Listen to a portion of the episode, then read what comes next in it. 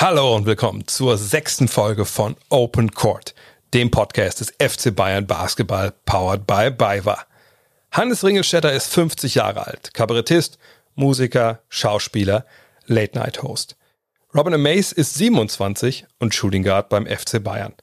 Dieses ungleiche Duo spricht heute über die Gemeinsamkeiten ihrer Berufe, die Fallstricke auf dem Weg nach oben und auch die Herausforderungen in Zeiten der Covid-Pandemie. Viel Spaß! Hier ist S2 Basketball. Ja, so Podcasts machen voll Bock, ey. Hallo und willkommen zur neuen Folge von Open Court, dem Podcast vom FC Bayern Basketball, präsentiert bei Biber. Heute zu Gast, fangen wir mit dem Gast an, Hannes Ringelstädter. Hallo Hannes. Servus, grüß dich. Und Robin Amaze von den Basketballs FC Bayern. Hallo Robin. Hi, ich freue mich hier zu sein. Jetzt werden einige denken, oh, das ist aber komische Runde. Hätte ich so nicht erwartet. Glaube ich, hätten wir alle drei nicht. Aber wir wollen heute so ein bisschen die verschiedenen Welten zusammenbringen. Sport auf der einen Seite, Profisport, Basketball auf der anderen Seite, ähm, ja, Kunst, Kultur, den ganzen Betrieb. Hannes, wir mit dir mal an. Äh, ich könnte, hätte ich vorstellen können als Kabarettist, als Autor, als Musiker, Schauspieler, denke ich auch, Late-Night-Host und Namenssponsor vom SV, SV wie heißen sie, Groß-Kölnbach. Ja. Was ich nicht gefunden habe in deiner Vita ist irgendein Bezug zu Basketball. Gibt's da einen? Nee, 0,0. ich bin ähm, zu klein und zu fett für Basketball und zu langsam. Auch nie Ähm, irgendwie so in den 90ern, keine Ahnung, Michael Jordan mal gesehen. Doch, doch, natürlich. Also als, als passiver Ja. äh, Verfolger des Geschehens bin ich schon am Start, aber ähm, es war, ich war eher so Volleyballsteller. Ah, okay. so hinten. also ich habe ein bisschen Eishockey gespielt in der Schulmannschaft und oh, mein Siri möchte mitsprechen. Ich muss es deaktivieren. Das ist ein sehr begehrter Podcast. Hat es sofort erkannt, dass man sich äh, bei was Relevanten befindet. Ähm, nee, ähm, ich finde, ich fand es immer faszinierend, natürlich, ähm, diesen, diesen Sport, weil er halt schnell ist, weil er irgendwie auf, einer, auf einem total fairen Gedanken beruht, was ich immer krass fand, dass man wirklich über über, über seine Leistung und über seine, seine Fähigkeiten spielen muss und nicht über den anderen klein machen, den Gegner klein machen. Das fand ich immer eine, einen faszinierenden Ansatz. Und natürlich Michael Jordan und andere haben einen natürlich diesen Sport auch näher gebracht, sag ich mal. Wie ist bei dir, Robin? Also Kabarett, äh, Comedians. Äh, Hast du da irgendwie Bezug zu? Gibt es da Leute, die du gerne hörst, siehst? Ja, also einen eigenen Bezug habe ich jetzt nicht darauf, aber natürlich habe ich schon Comedien gesehen. Ähm, also ich lache sehr gerne, ich lache sehr viel. Also schaue ich mir auch gerne Comedien an, die witzig sind. Jetzt bin ich da jetzt bei zum Beispiel Teddy. Das ist jemand so, glaube ich, zu meiner, in meiner Zeit ist das so ein bisschen. Ja. Ähm, da habe ich schon viel gesehen. Ähm, ich weiß noch früher, ich habe Was guckst du geliebt? Ach ja, Kaya, ja, äh, Kaya Jana. Kaya, Ja, genau, ja, Kaya ja. Jana, das war so eine Sache. Ähm, die habe ich immer sehr gerne gesehen. Das war dann auch immer freitags, so, da war ich noch ein bisschen zu jung und äh, aber freitags kannst du mir ein bisschen länger aufbleiben. Äh, bleiben. und dann konntest du noch so um 10 Uhr noch Kaya Jana anschauen, was guckst du, das war schon immer lustig, ja. Gibt es sonst Bezug zum Sport? Hast du selber Sport getrieben, Hannes? Also ich war jetzt tatsächlich nie äh, besonders begabt tatsächlich im Sport. Das glaube ich ist auch äh, immer die Frage, wo man hingeführt wird, so von den Eltern.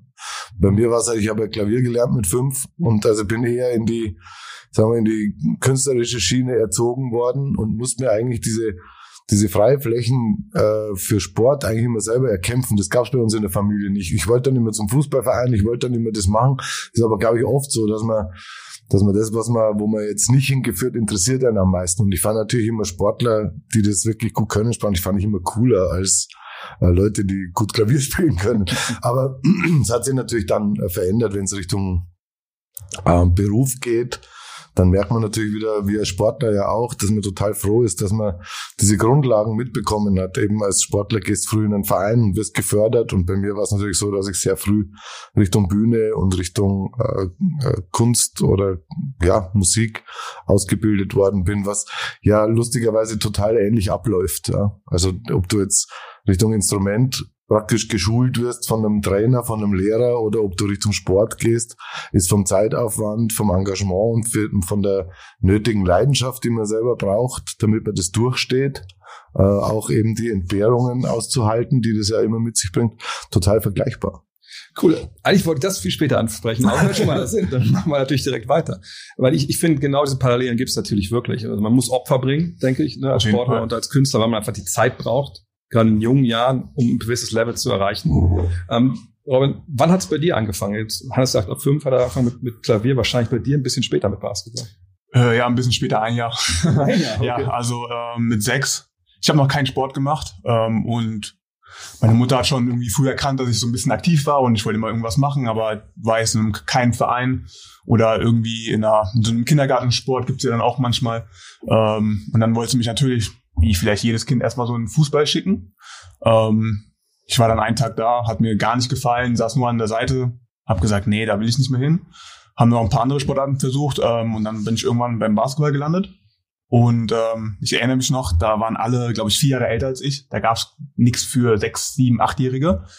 Ähm, aber mir hat es so viel Spaß gemacht, diesen Ball zu nehmen und versuchen, so hoch zu werfen. Ich kam noch gar nicht an den Ring und äh, habe einfach jedes Mal wieder versucht, den Ball irgendwie da hoch zu, äh, zu bekommen und äh, habe gesagt, nee, das will ich wieder machen, will nächste Woche wieder hier. Und so hat's angefangen. Seitdem ich sechs bin, dann habe ich mit Basketball angefangen.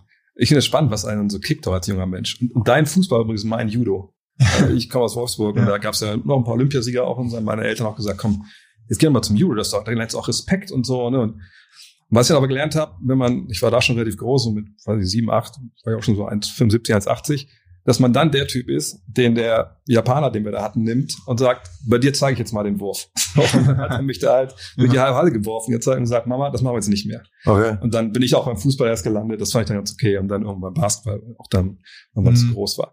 Was ich immer spannend finde, ist, ihr habt zum Beispiel eure Eltern angesprochen, die euch da so ein bisschen hingebracht haben. Ähm, war das bei dir, Hannes, auch so ein gewisser Druck nach dem Motto, ach komm, jetzt lern noch mal ein Instrument, was ist denn mit Klavier? Oder hast du dir das dann im, Rahmen der Möglichkeiten selber ausgesucht? Nee, es gab überhaupt keine Alternative. es war, war so vorgesehen. Und dann habe ich das gemacht und ich habe dann mit, mit, ich bin sehr spät ausgebrochen eigentlich. Ich habe sehr spät gemerkt, dass, dass das zwar ähm, als Grundlage super ist, Klavier, aber dass das gar nicht mehr ein Instrument ist, mit dem ich auf der Bühne will, sondern ich wollte mit Gitarre auf Bühne, wie alle coolen Typen. Ich wollte Ja. nicht Klavier spielen. So. Und dann habe ich halt mit 15 erst, ähm, äh, bin ich dann auf die Gitarre und habe mir die dann selber gelernt und habe dann wirklich das erste Mal festgestellt, so, dass die Leidenschaft, dass ich, dass ich, das war natürlich die tolle Grundlage, dass ich es gewohnt war, stundenlang zu üben. Das hat, war ich gewöhnt, Training war ich gewöhnt. Und dann habe ich mir halt selber die Gitarre beigebracht und bin halt dann stundenlang in meinem Zimmer gehockt und habe halt Gitarre gespielt, bis es irgendwie, wie- bis ich der Meinung war, jetzt kann man das auch äh, öffentlich verwenden. Es war zu früh, weiß ich heute, aber es war mir wurscht. Hab's auch, ich glaube, dieser Drang auf die Bühne war dann der, der, der mich, der mich lang äh, so gepusht hat, dass ich gewusst habe, ich werde da weitermachen. War das dann für deine Eltern okay? So nach dem Motto, okay, jetzt hast du Klavier gemacht, du hast du dann, hast deine Schulden abbezahlt, sagen wir Ja. und jetzt kannst du ähm, Gitarre spielen? Ja, Gitarre spielt, dass ich spiele, war nie das Thema. Okay. Das war ein zweites Instrument, das fanden die gut. Ja. Ähm, die Entscheidung, dass es dann, sage ich mal, Richtung Rockmusik und weg von der Klassik, weil Klavier lernst du natürlich klassische Musik, dass es dann Richtung Rockmusik und, und in eine andere Richtung ging, das war natürlich über ein paar Jahre erstmal gewöhnungsbedürftig, aber es hat dann irgendwann haben sie halt schon gemerkt, dass mir das, dass ich das tatsächlich einfach bin. Also ich glaube, das ist immer wie beim Sport auch, wenn du, du musst halt deins finden, so. Was ist wirklich deins? Und dann kannst du auch die Leidenschaft entwickeln und dann bist du auch leidensfähig und dann gehst du auch mal harte Strecken durch und nicht nur den den easy way so. Und das haben sie einfach gemerkt, dass ich mir da nicht zu schade bin, dass ich mir meinen Weg schon erkämpfe. Und das haben sie glaube ich immer tatsächlich mit Respekt begleitet dann. Das ist doch auch ein Stichwort Respekt, äh, Robin, weil wenn man viel Zeit, ich glaube, wenn man so in kulturelle Sachen Zeit steckt, dann ist es vielleicht sogar noch für Eltern so nochmal so, oh, der Junge, ne, guck mal, macht das. Wenn man jetzt viel Zeit in Sport steckt, dann kommt ja auch manchmal so der Punkt, ah, sag mal, bist du denn sicher, ne, das, ist es denn in der Schule weiterhin dann so gut und so? Hattest du da Sachen, wo du so, so durch Widerstände arbeiten musstest von, von den Eltern auch? Ähm, ja, definitiv. Ähm, also vor allem persönlich hat mein Weg zum Profisportler sehr, sehr spät angefangen. Ja. Ähm, ich habe wirklich nur aus Spaß gespielt. Mir hat einfach Basketball Spaß gemacht. Ähm, mit den Jungs, mit denen ich zusammengespielt habe, zu meinem Alter dann, ähm, das waren auch Freunde so in der Schule auch irgendwie und es hat einfach, wie gesagt, mega Spaß gemacht. Ähm, die Schule kam noch ein bisschen zu kurz. Also ich persönlich habe dann natürlich kein Interesse, so wie man halt als Jugendlicher so ein bisschen ist, ähm, wenig gelernt und klar sagte die Mama so, ey, so du musst doch was lernen, so keine Ahnung, du musst irgendwas machen. Ähm, das kam dann so mit 17, 18, dass ich dann gesagt habe, so okay, ich mache jetzt eine Ausbildung und ähm, lerne dann was, dass ich dann irgendeinen Beruf ausüben kann, der mir dann auch vielleicht ein bisschen Spaß macht. Aber im Hinterkopf war schon immer so, ja, das Einzige, was mir richtig, richtig Spaß macht, ist Basketball so. Mhm. Aber ich habe trotzdem so nie dran geglaubt, naja, kann ich Profisportler werden? Ich weiß gar nicht, was, was, was noch dazugehört, um Profisportler zu werden. Ähm, ich habe noch irgendwie noch mit keinem so geredet. Klar ist Gießen. Ähm, da komme ich her aus Ja. Gießen. Ähm, das ist schon so eine Basketballstadt. Ähm, da gibt's, glaube ich, nur eine, oder gab's eine Regionalliga. Fußball, aber da waren nicht viele Leute. Es gab schon immer die erste Bundesliga in Gießen. Ähm, und trotzdem habe ich immer gedacht, so, das ist zu weit weg für mich. So, das, Ja. keine Ahnung, so. Ich muss auf jeden Fall was lernen, aber das kam, wie gesagt, erst viel später. Und ja, dann auch mit einem Wachstumsschub und ähm, auch ein Leistungsschub, würde ich sagen. Mit 19 dann gemerkt, so, ey, ich könnte Basketballprofi werden, so ich, wenn ich mich noch weiter ra- dran, dranhänge, so, was ich auch vorher schon gemacht habe, aber unbewusst, ähm, dann könnte ich auf jeden Fall den Weg gehen. so. Und dann habe ich halt auch, so wie du gesagt hast, dass man sich dann so richtig reinsetzt und ähm, die Arbeit reinsteckt, habe ich dann den Weg dahin gefunden. Aber ich finde es krass, weil natürlich in den Bereichen gibt es ja ganz unterschiedliche Parameter, so sehe ich es jedenfalls, wie man so die Leistung beurteilt. Weil bei dir, klar, wenn man ein junger Spieler ist, äh, man sieht, man kommt in Auswahlmannschaften, man sieht vielleicht auch Interesse von Agenten oder von vom örtlichen Mhm. Bundesliga-Verein und dann merkt man schon, oh, da passiert was. Aber wenn man jetzt einfach gut Gitarre spielt, irgendwo in Niederbayern, ich denke, wie, kommt man dann, wie kriegt man das Selbstbewusstsein, dass man denkt, okay, das kann jetzt auch mein, mein berufliches äh, Dasein sein? Ähm, einfach nur durchs Machen, glaube ich, und durchs Durchhalten und durchs ähm, durchs Besserwerden. Das ist, also, du musst halt, das Blöde ist, dass du irgendwann mal umschalten musst, dass du dein eigener Trainer bist, quasi. Ja. Ja, also dass du, du hast halt, gut, du kannst auch in, in eine Mannschaft gehen, habe ich auch gemacht, indem du eine Band machst. Ja. Das ist dann wieder dasselbe Prinzip. Da kannst du natürlich auch wieder äh, schauen, was holst du miteinander mehr raus aus dem, was jeder so an Talenten hat. Aber für mental musst du es für dich selber können. Ähm, du kriegst erstmal ganz, ganz lange von außen gar nichts. Hm. Ja, weil du in diesem, in dieser Riesenfülle von, von dem, was so auf Bühnen sich rumtreibt, dass du weißt ja überhaupt nicht, was du alles brauchst, um dich da durchzusetzen. Du weißt ja gar nicht mal, wo dein Publikum ist oder du Ja. weißt gar nicht, wer das sein soll und wo die leben und wie, wie die erfahren, dass die da hinkommen sollen, wo du spielst. Also das, das ist ja ein, ein, ein ganz langer Weg, aber darum geht's bei der, bei der Kunst, glaube ich, nur immer über die Sache in Wahrheit. Ja. Du musst selber den Spaß und die, die Lust haben, Lieder zu schreiben zum Beispiel oder besser darin besser zu werden oder Theater zu spielen und äh, an, oder Filme anzuschauen und zu sagen, da will ich hin, das möchte ich auch können, wie macht ihr das? Ähm, ohne dabei in die Gefahr des Vergleichs äh, zu gehen, weil sonst verlierst du dich selber wieder. Also es ist ein total ähm, individueller Weg. Es hat das Komische beim beim ähm, bei der bei den Formen von Kunst, die ich mache, ist immer, dass du immer diesen Wechsel hast zwischen Einzelsport und Mannschaftssport. Ja, du musst selber dich auf einen guten Weg bringen und damit es aber richtig gut wird, brauchst du immer andere. Das geht nie ganz allein. Also Ego-Shooter funktioniert in der Kultur genauso wenig ähm, wie im Sport. Mhm. Das ist, aber dieses Umschalten ist schwierig, ja, weil du, weil du einfach, du kannst dich an, auch nicht an der, an der Karriere von jemand anders orientieren, weil sobald der irgend, entweder einen anderen Humor hat oder eine andere Musik macht oder ein, eine andere Rollen bekommt, kannst du dich schon wieder an ihm nicht orientieren und musst es selber finden. Ich finde spannend, dass du sagtest, man muss ein eigener Trainer sein, weil das ist ja in deinem Fall natürlich klar, du hast ja einen Trainer, du hast Leute, die beurteilen, was du kannst und sagen dir, aber das musst du noch lernen. Aber wie hast du das dann gemacht? Hast du einfach gesagt, weil du sagst gerade so richtig Vorbilder gab es dann nicht oder geht auch nicht. Aber ist man dann wirklich so sein eigenes Korrektiv? Und, und wenn das so ist, woher weiß man denn, was gut ist? Also erstmal glaube ich, du musst selber tatsächlich selbstkritisch sein. Ja. Also ich hatte auch Phasen, wo ich das nicht war, muss ich auch ganz ehrlich sagen, sondern natürlich auch gerade so zwischen 20 und 25 denkst du, du bist die geilste Sau auf dem Planeten und dann kriegst halt deine entsprechenden Watschen und dann weißt du wieder, dass es nicht so ist. Und dann glaube ich, ist bei Künstlern, die professionell werden wollen, das Wichtigste Umfeld. Also in welchem Umfeld bewegst du dich so? Welche Agenten oder Manager oder was, dieses ganze Booker äh, suchst du um dich rum? Suchst du die, die die die auch total geil finden erstmal, weil sie glauben, mit dir Geld verdienen zu können und sobald es nicht funktioniert, lassen es dich fallen? Oder du suchst dir ein, ein freundschaftlich, wirklich freundschaftliches, kritisches Umfeld, mit dem man wachsen kann und äh, mit dem man sich weiterentwickeln kann und wo man auch die richtigen Schritte geht in der Karriere. Das ist auch wieder, glaube ich, ähnlich zum Sport, wo man auch äh, wo ich mir auch oft denke, es gibt so, so Spieler, jetzt gerade im Fußball fällt es mir ein, die gehen einfach die internationalen Schritte zu früh mhm. und dann kam, haben sie keine Einsatzzeiten, dann fallen sie eigentlich wieder drei Jahre zurück, dann kommt eine Verletzung und dann ist plötzlich Feierabend. Ja? Da ist mhm. das große Talent auf einmal verschwunden. Und das gibt's natürlich in der, in der, in der Musik ähm, mit mit äh, One Night äh, quasi One Hits, ja, ja. One Hit Wonders und allem Scheiß gibt es natürlich genauso. Oder beim bei Schauspielern gibt's auch welche, da hat man ein, einmal in einem Film gesehen und dann siehst du es nie wieder. Das hat auch irgendwelche Gründe, sage ich jetzt mhm. mal. Ja. Und ähm, das, das glaube ich, sind, sind Entscheidungen, die man in, in, in den, wenn man jünger ist, eher so intuitiv trifft und dann natürlich seine Fehler macht. Und später muss man halt die richtigen Konsequenzen draus ziehen, so für sich und sagen, nee, das habe ich schon mal falsch gemacht. Äh, das mache ich jetzt nicht nochmal, zum Beispiel. Kannst du das nachempfinden? Es, es gibt ja. auf jeden Fall im Basketball auch. Also erstmal zu der anderen Stelle noch, dass du gesagt hast, ähm, dieses individuelle Üben und ähm, dann aber auch im Team zusammen sein. Das gibt natürlich im Basketball auch. Ähm, ich erinnere mich noch, also klar, wenn man noch der jüngere Spieler ist, du hast ähm, kaum einen Tag frei. Also man hat ein Spiel irgendwie am Samstag, Sonntag hat das Team vielleicht frei, aber du bist noch ein jüngerer Spieler, du hast nicht viel gespielt am Samstag, du kommst in die Halle sonntags und trainierst.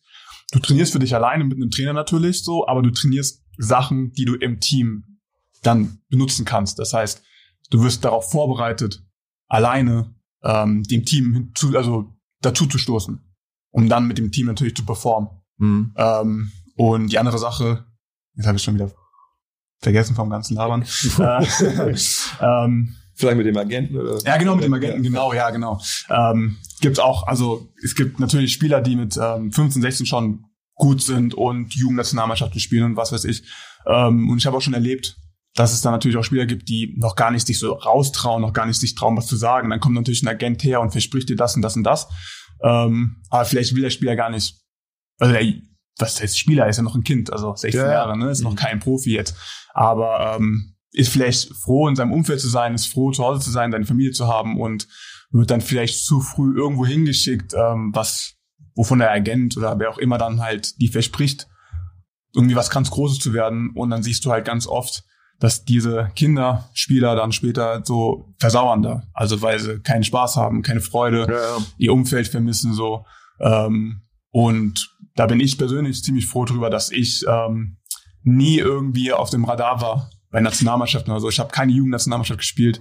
Ähm, ich wurde nicht von irgendwem gefragt, so hey, hast du eine Agenda? Oder irgendwie, ich wurde nie abgeworben. Ähm, ich konnte immer mein eigener Herr sein. Und ähm, klar hatte ich meine Mutter noch, ähm, die mir dabei viel geholfen hat. Und ähm, trotzdem hatte ich immer diesen Spaß im Vordergrund. Und ich glaube, das ist der Grund, warum ich später so gut geworden bin. Aber glaubst du nicht auch, dass es damit was zu tun hat, dass es eben auch nicht zu früh losging? Also ja, das meine ich, das meine ich professionell damit. Genau, werden. das meine ich damit, weil ja. Spaß immer im Vordergrund war. Ja. Ich hatte, es war nie Geld im Kopf oder irgendwie Profi zu werden. Es war immer Spaß. So, das war im Vordergrund. Wenn es mir keinen Spaß mehr gemacht hat, hätte, dann hätte ich gesagt, so, ich möchte nicht mehr hin, so fertig. Das hätte ich auch selbst entscheiden können. Es gab Momente, wo ich ähm, war ich 14 Jahre alt und alle meine Freunde gehen raus und keine Ahnung spielen Fußball draußen und ich denke so, ja, wäre jetzt auch so schön, aber ich habe Training. Dann rufe ich meine Mutter an und frage, ja, äh, Mama, kannst du mich da anrufen und sagen, dass ich heute krank bin? Ich will lieber rausgehen. Und meine Mutter hat zum Glück, sage ich mal, ähm, gesagt, so wenn du jetzt nicht mehr hingehen willst, dann melde dich komplett ab. Dann brauchst du gar nicht mehr zum Basketball zu gehen. Da war es mir aber dann zu schade, weil ich dann doch Basketball zu sehr geliebt habe, ähm, zu sagen so, okay, nee, dann gehe ich lieber zum Training und habe da meinen Spaß als dann mit meinen Freunden so. Und ich glaube, das ist auch so eine kleine Sache so jetzt für mich persönlich, ähm, die mich dann dahin gebracht hat so. Ich glaube auch, dass man, man, man braucht zwischendurch tatsächlich auch den Arschtritt so von außen, mhm. so jemand, der ihm nahesteht und sagt, hey, ähm, überleg dir zumindest gut, ähm, was es bedeutet, das nicht mehr zu machen. Also es war bei mir auch so, ich wollte mit zwölf schon aufhören mit Klavier, so. Natürlich, weiß man einfach, ich habe jeden Tag da vor mich hingeübt, das war grauenvoll. Ja.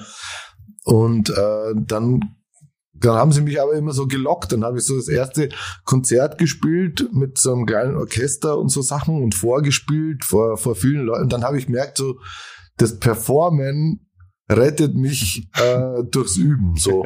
Weil ich habe ja. keinen Bock mehr zu üben gehabt, aber auf Performen hatte ich immer mehr Lust. Und dann hat mich das bis 15 aber dann noch hingetragen. Wie du sagst, es war auch so, das ist dann auch geheißen, okay, wenn du nicht mehr willst, dann meld mal dich ab. Äh, und dann war es halt auch. Und diese Vorstellung, dass es dann komplettes war, war insofern auch schwierig, weil ich auch keinen Plan B hatte, so für mich. also ich, ich werde nichts mehr finden wahrscheinlich, wo ich jetzt so gut werden kann Klar. noch, Ja. weil das geht gar nicht mehr. Zeit ist ja gar nicht. Nee, es geht Ja, gar nicht. Wie, wie soll ich das machen? Wenn ich jetzt äh, praktisch mit Trampolinspringen richtig anfange, mit, mit 14, dann werde ich wahrscheinlich äh, nicht mehr mit, nicht mit 15 bei Olympia sein. Das wird wahrscheinlich nicht klappen, sage ich jetzt mal. Ja.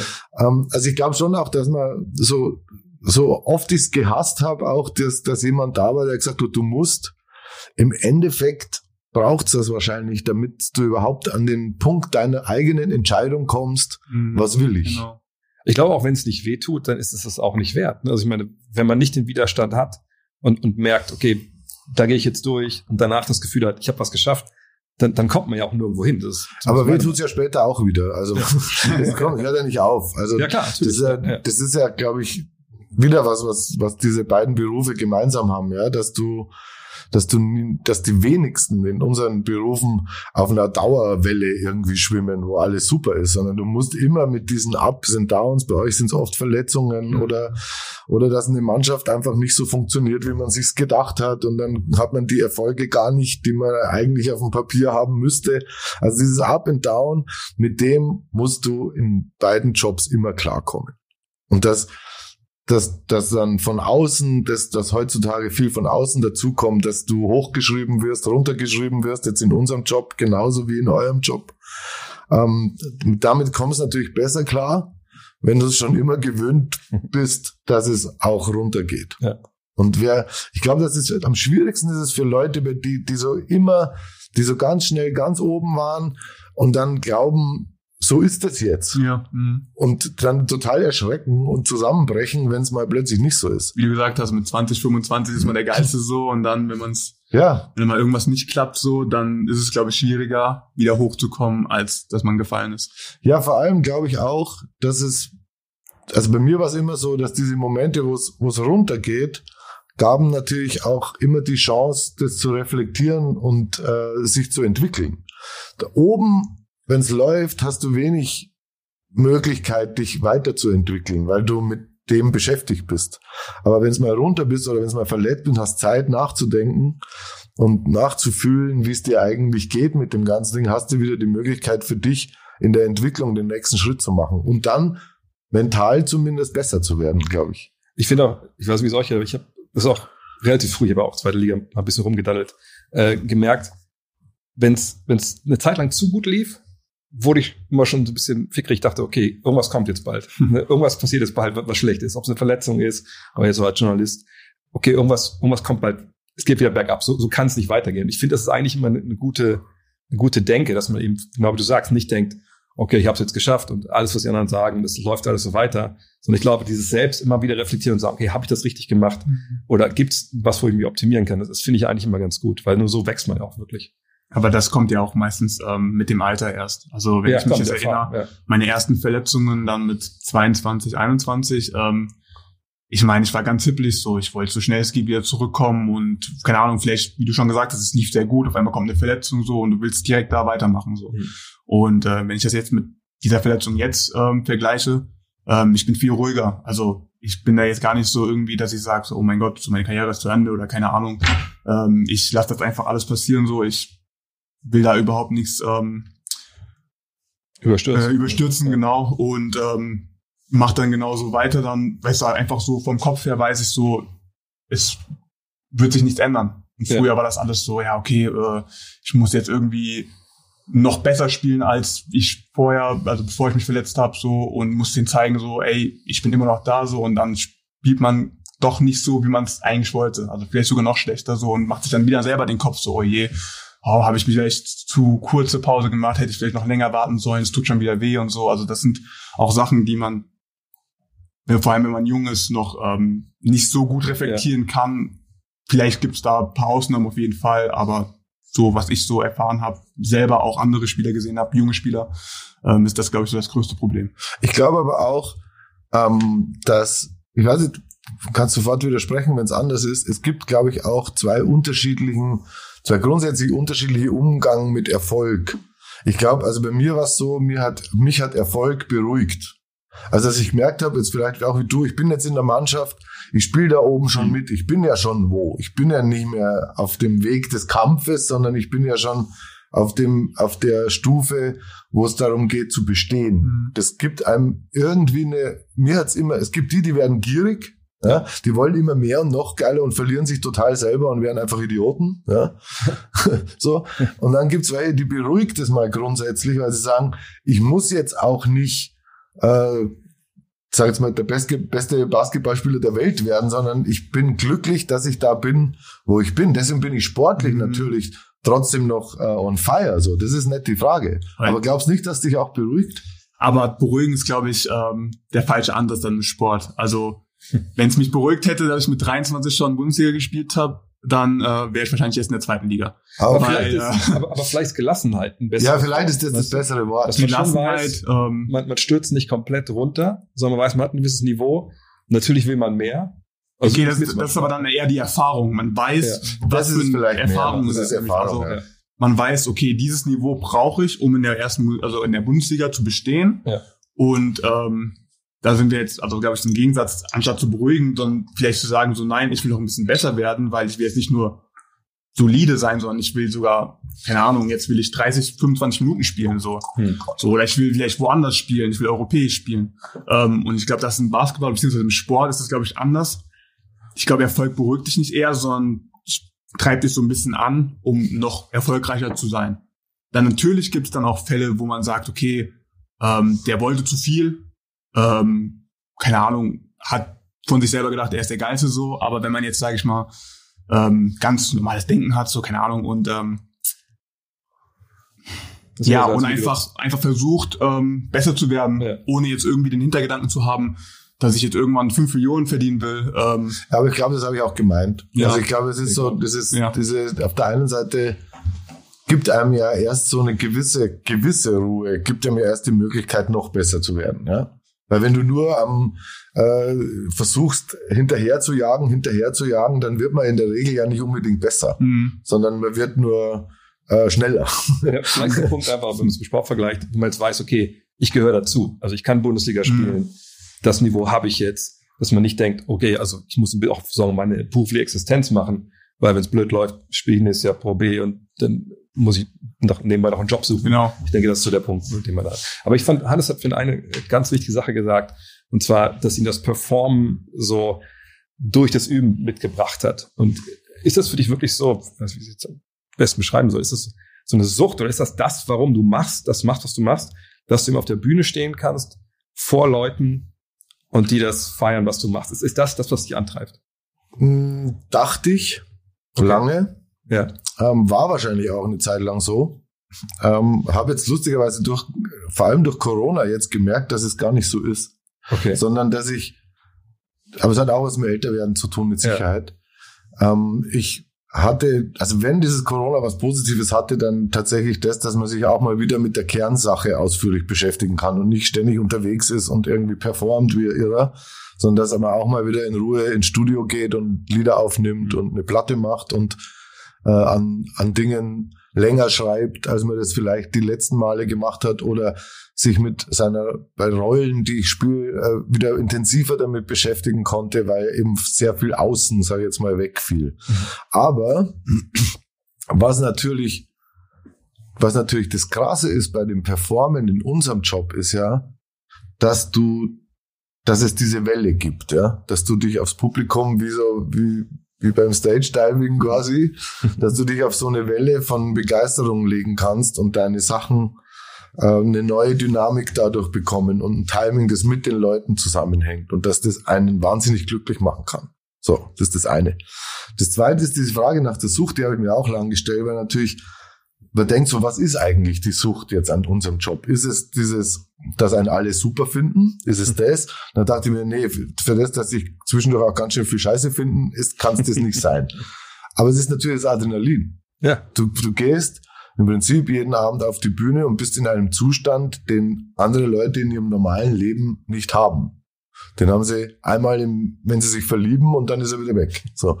Und wir haben das halt im Prinzip jeden Abend. Du gehst ins Adrenalin und es, das setzt in dir wieder was frei und das macht nochmal kreativer und es macht noch lebenslustiger und ähm, ähm, und man muss nur, wenn man es halt professionell macht, über die Jahre lernen, wie man das wieder so abbaut, das Adrenalin, dass er nicht, äh, dass er nicht aufstellt, so in der psychisch, glaube ich. Das ist, glaube ich, bei uns der größte Job. Ja. Wie gehst du mit diesem diesem hochgepushten und dann wieder runterfallen, allein im Hotelzimmer so? Ähm, wie gehst du damit um? So, Ja. Wie kriegst du das hin, ohne eine veritable Drogensucht dir an, an zuzulegen? Ja, was ich total verstehen kann, dass man da landet, so, Ja. weil das echt nicht easy ist.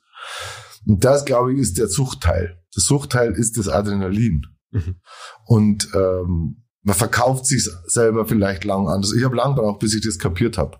Mhm. Bis ich einfach gemerkt habe, so diese Unruhe, die das hat, dieses Adrenalin, das hält einfach bis drei Uhr früh. Und wie kriege ich das hin, dass ich nicht äh, besoffen sein muss, quasi, um schlafen zu können? Ja.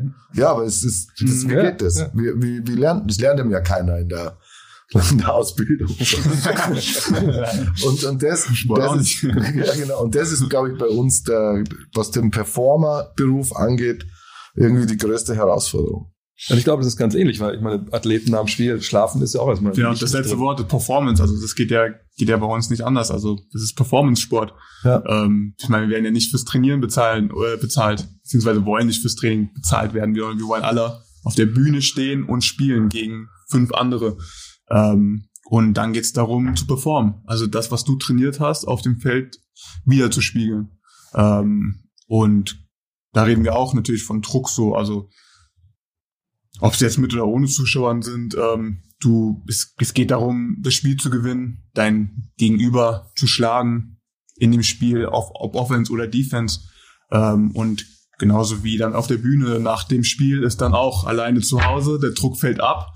Und jetzt musst du auch so erstmal überlegen, so, boah, okay, wie schlafe ich ein? Also es gibt viele Spieler, oder fast jeder Spieler, wenn du um 8 Uhr spielst oder 8.30 Uhr spielst und du kommst um 11.30 Uhr zurück, da schläft keiner vor 3 Uhr. Ja, klar. Weil es ist noch so viel, du bist noch so unter Spannung, das ganze, also den ganzen Abend, dass du jetzt erstmal überlegen musst, okay, was mache ich jetzt, was mache ich jetzt? Also, du überlegst eh, was du davor das ganze Spiel gemacht hast. Viele schauen sich das Spiel direkt nach dem Spiel an, gucken sich ihre Fehler an und so. Also das brauchst du auch erstmal irgendwas anderes, um einschlafen zu können. Oder du wartest. Wie ist es dann bei euch, wenn ihr, wenn das Reisen noch dazu kommt? Weil das finde ich ist ja noch die nächste Herausforderung. Noch extremer. dass man es ohne Heimat Ja. tut. Ja. Also, Also auch ähm, oft, dass du dann ähm, um elf, ja, den Rücktritt, ähm, also die Rückfahrt betrittst, so und dann, keine Ahnung, von Bayreuth nach Oldenburg, sechs Stunden und kommst halt um fünf Uhr nachts erst wieder zurück und bist halt die ganze Zeit im Bus so, du hast nichts zu tun, außer ja, über dieses Spiel nachzudenken, was du gerade gespielt hast, oder dich, wie willst du dich fallen lassen im Bus? Du bist nicht im Bett, du liegst komisch so, irgendwann schläfst du vielleicht vor Müdigkeit ein, ähm, aber ganz, bis du wirklich erholt bist so und den ganzen Druck abgelassen hast, das dauert dann schon noch einen Tag. Und wie ist es dann äh, so nach einer nach einer Saison, wenn dann, wenn man dann erst merkt, so jetzt ist mal wirklich äh, Pause.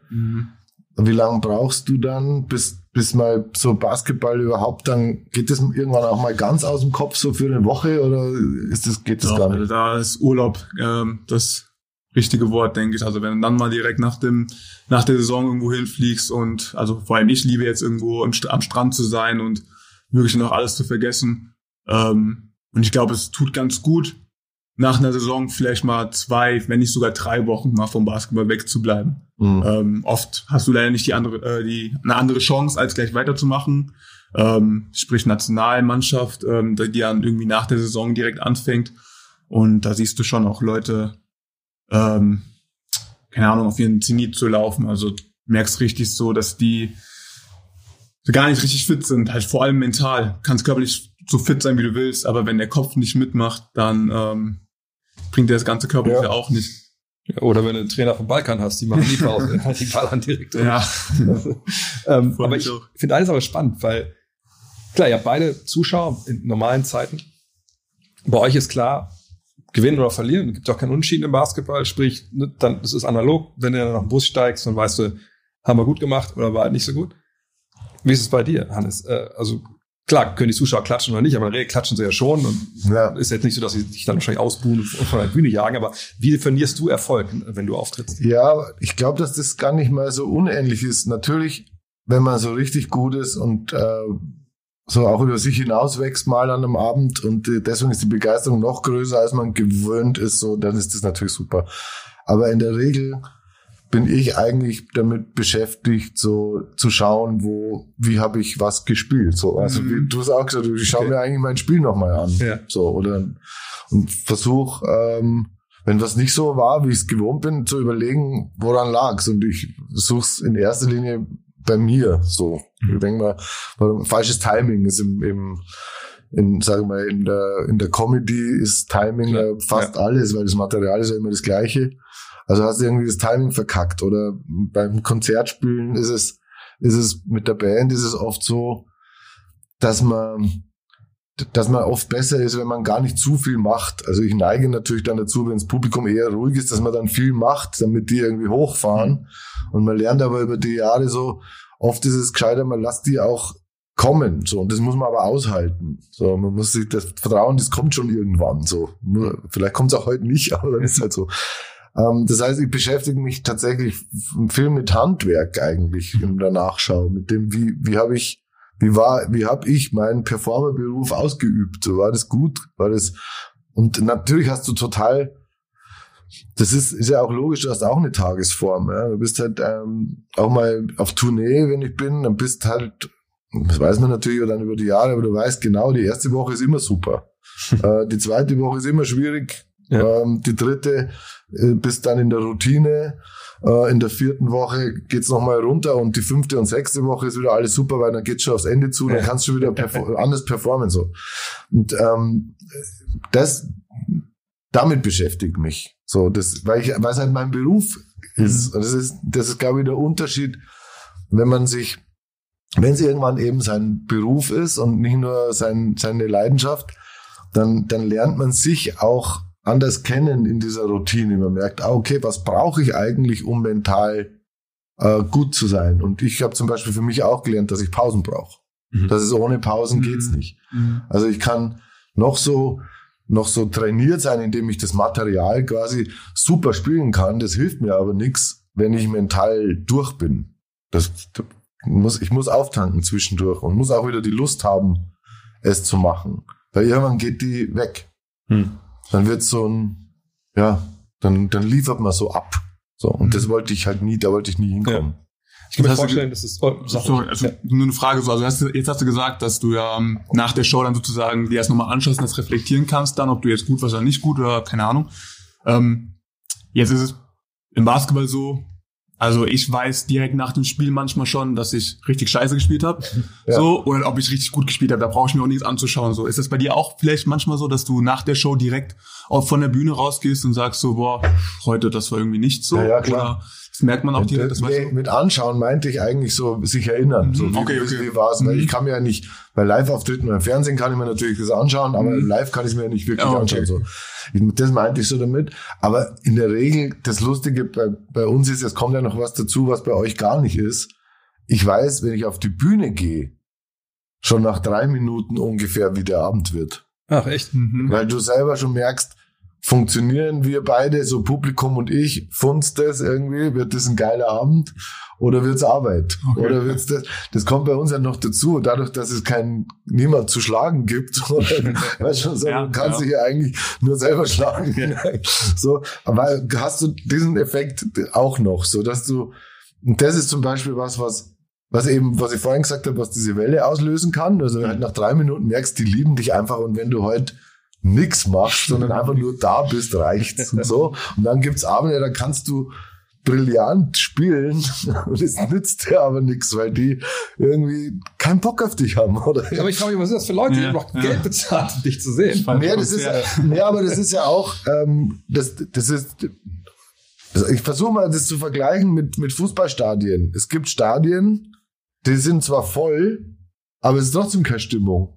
Und es gibt andere Stadien, da sitzen viel weniger Leute, aber die machen Alarm. Klar. So. Mhm. Ja. Das ist im Prinzip genau das Gleiche. Die wollen das natürlich sehen, aber und sie, deswegen sind sie ja da. Aber jeder geht halt anders damit um. Und da gibt's ja diese Gruppendynamik. So, wenn der nichts macht, dann mache ich auch nichts. So, ich kann doch jetzt nicht hier allein laut loslachen, wenn neben mir zehn hocken, die die Fresse nicht aufkriegen. So, also weißt du, diese Ja, ja. Dynamiken, das das kannst du nicht kannst du nicht steuern. Dann dann ist so. Aber das Witzige ist, ihr habt ja natürlich aus, in normalen Zeiten Auswärtsfans. Mhm. Und es gibt natürlich Spieler, die sagen, ey, das motiviert mich noch dreimal. Ich spiele also überhaupt gar nicht gerne in der ruhigen Halle, sondern wenn schon auswärts, dann soll die uns auch hassen. Ja. Bist, bist du auch so ein? Ähm, ja, schon. Also das ist schon, ist schon geil. Also vor allem, wenn du im Spiel noch bist und, keine Ahnung, machst eine geile Aktion so und du merkst richtig das Publikum und denkst so, Mann, warum hast du das jetzt gemacht? Warum hast du den jetzt getroffen? So, du runter, einfach mal so ruhig Oh, so, oder kennst du das so? Und äh, dann, dann wird's richtig geil. geil. So, ne? Dann weißt du so, oh, den nächsten mache ich nochmal genauso. ähm, aber klar, es gibt dann auch Hallen, so die sind so laut äh, auswärts ähm, und das schüchtert dich schon fast ein so ein bisschen. Äh, und da musst du irgendwie selbst die Energie finden, dich irgendwie da nochmal richtig ranzuführen, so. Ähm, aber ja, wie du schon gesagt hast, also wenn, wenn du merkst, dass du da richtig gut abgehst so und die Fans sind so ein bisschen gegen dich so und dann motiviert dich das noch mehr. Auf der anderen Seite gibt es natürlich auch, ich meine, du kommst aus Gießen, du weißt, was Mhm. stellenweise mit Auswärtsmannschaften da gemacht wird. Ja, ich Gab- Hast du auch schon Sachen erlebt bei Spielen, Auswärtsspielen, wo du gesagt hast, oh wow, das war jetzt aber so tief unter der Gürtellinie, was ich da gerade gehört habe, dass das Ja. irgendwas mit dir gemacht hat. Definitiv. Also was es mit mir gemacht hat, nicht, aber ähm, man hört das halt, also vor allem auf Deutsch. Äh, ja, Gießen ist ein gutes Beispiel. Also die können schon mal ein paar gute Sätze ähm, von sich lassen, die halt auch gut sitzen, Ja. oft halt auf Deutsch. Das heißt, die Amis verstehen es erst gar nicht, aber wenn ich mir halt denke, so, boah, wenn du es jetzt verstanden hättest, so, ne, du würdest wahrscheinlich da jetzt auf der Tribüne rumhüpfen und keine Ahnung, Spiel ist vorbei. Ähm, also es geht schon manchmal, geht schon manchmal unter die Gürtellinie. Also das gehört auch manchmal nicht so zum Sport, was da manchmal gesagt wird. Es ist jetzt nicht nur Gießen, also es sind auch andere Hallen so. natürlich, klar. Ähm, gibt auch einzelne Personen, die dann so direkt hinter der Bank sitzen und dann irgendwie versuchen, dir irgendwas reinzureden, aber halt auf eine negative Art. Du Ja. kannst auch von mir aus irgendwas reden, halt ohne mich zu beschimpfen, so, dann ist es okay, dann versuche ich das einfach, das gehört dazu, muss ich mich irgendwie konzentrieren aufs Spiel und das ähm, vergessen. Aber wenn du halt anfängst, mich zu beschimpfen und keine Ahnung, dann guckst du ihn schon mal an und denkst dir so, was ist los? So, sei einfach Ja. Fan, so. Sei Fan, guck dir das Spiel an und du jubel, wenn deine Mannschaft einen Korb macht oder eine gute Aktion macht, aber sonst sei halt leise so. Ich finde, das war ein Unterschied, wenn es dann der eigene Verein war. Ich habe damals Mhm. in Wolfenbüttel 2 Liga gespielt und bei uns saß der Präsident immer dann direkt quasi hinter der Bank. Und dann, weiß ich, ich will jetzt nie vergessen, das Jahr, wo wir abgestiegen sind, da spielen wir, du lässt alles auf dem Feld, wo uns zweit ausweg, setzt uns hin, du hörst den Präsidenten sagen zu seiner Frau, die sind dieses Jahr unfassbar schlecht. Und du denkst so, was, was ist mit dir los? Ja? Mhm. Ähm, wie ist es denn, du bist jetzt kein Comedian, so, von daher wirst du es vielleicht wirklich kennen, aber es gibt ja auch so diese Heckler, also ne, Leute, die dann, wenn jemand auf der Bühne ne, Humor versucht anzubringen, dann auch sagen, oh, ist nicht witzig oder irgendwas reinrufen. Hast du da schon Beispiele erlebt? Oder?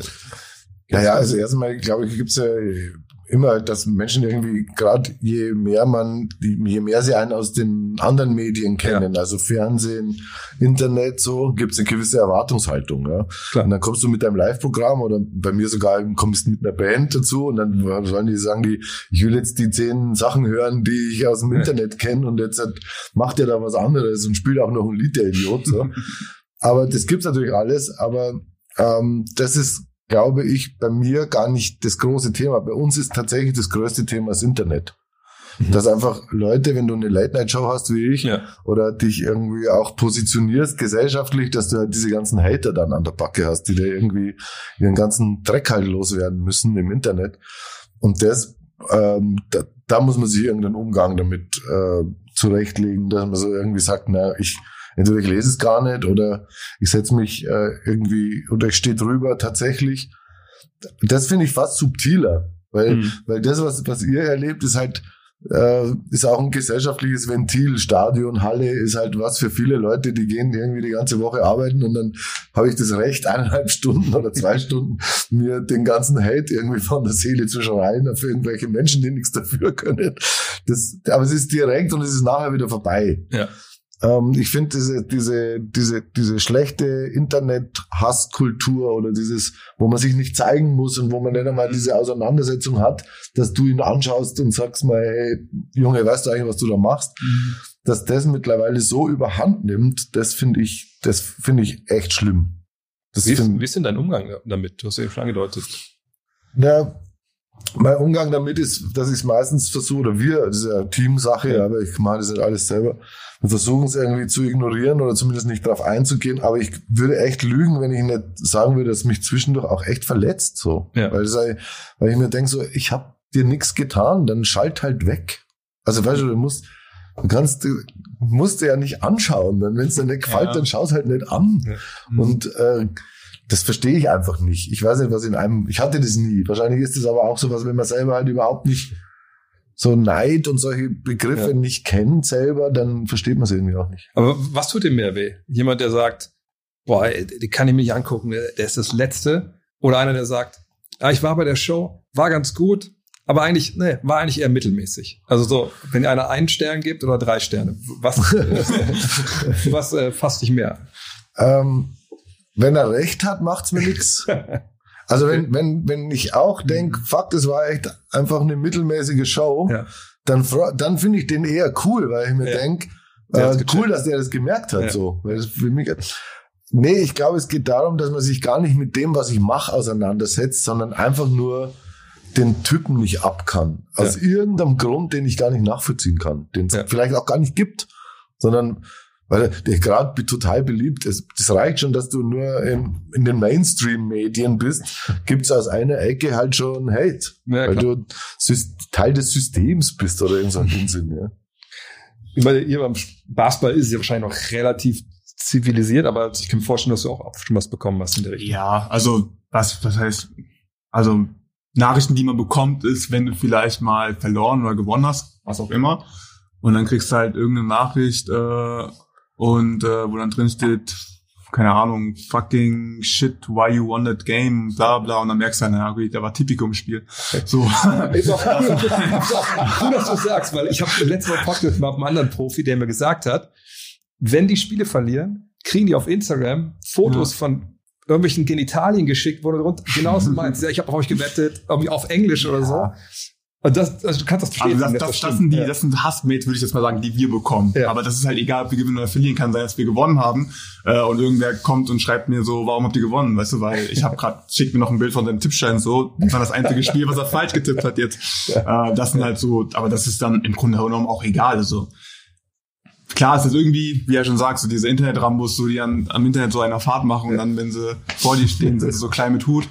Ähm, aber irgendwie gehört das jetzt dazu. Ähm, ich ignoriere das persönlich so, also direkt auf Löschen und fertig. Ähm, und sonst, keine Ahnung, Kritik so im Internet. Erstens lese ich mir das nicht wirklich durch und zweitens ist es, glaube ich, dann so ein bisschen schwieriger. Ähm, klar kannst du jemanden nicht mögen, aber wenn du gewinnst und gut spielst, wer will dich kritisieren? Ähm, die einzige Kritik, die auch produktiv und die man hinnimmt, ist dann von seinem Team. Also von seinem Trainer, von seinen Mitspielern, wenn man irgendwie schlecht gespielt hat. Wenn man schlecht gespielt hat, das weiß man meistens selber so. Oder wie gesagt, die Trainer sagen es dir. Da brauche ich nicht noch ins Internet zu gehen und nachzulesen, so, ey, der fand mich jetzt auch scheiße im Spiel. ähm, Anscheinend fanden mich alle scheiße. Ja. Also, ein, eingeschlossen ich. Ich auch. so, nee, das, das, das gibt's, also, wie gesagt, das ist, glaube ich, dann so ein bisschen anders. So, es gibt natürlich, du kannst die beste Show deines Lebens spielen und es kann trotzdem noch jemand kommen und sagen, ey, die Show war scheiße so. So, und dann denkst du dir natürlich so, warum? Warum machst du das so? gell? Was, was, hast, was hast du davon? Das? Ja, ich glaube, das auch, also gerade im, im, im Humorgeschäft kommt natürlich noch was dazu. Ähm, bei euch ist klar, wie das Spiel geht Mhm. und wenn das gut gespielt ist, ist klar, dass es gut gespielt ist. Mhm. Aber Humor ist halt auch zu 80 Prozent halt einfach auch eine Geschmacksfrage. Klar. Der eine findet Mario Barth todeslustig und der andere sagt, es gibt für mich nichts, wo ich weniger lachen kann wie bei Mario Barth. Also es gibt, es ist nicht zu verhandeln, weil äh, das, das Qualitätsmerkmal für jeden ein anderes ist. Das ist natürlich beim Sport tatsächlich einfacher. so, weil es klar ist, wie es geht. Klar. Also der Korb der muss halt mit am Ball gefüllt werden. Das steht ziemlich genau fest. So. Steht in den Regeln drin, ja. Aber lass uns mal zu den Fans zurückkommen, vielleicht jetzt zu, zum aktuell, zur aktuellen Lage.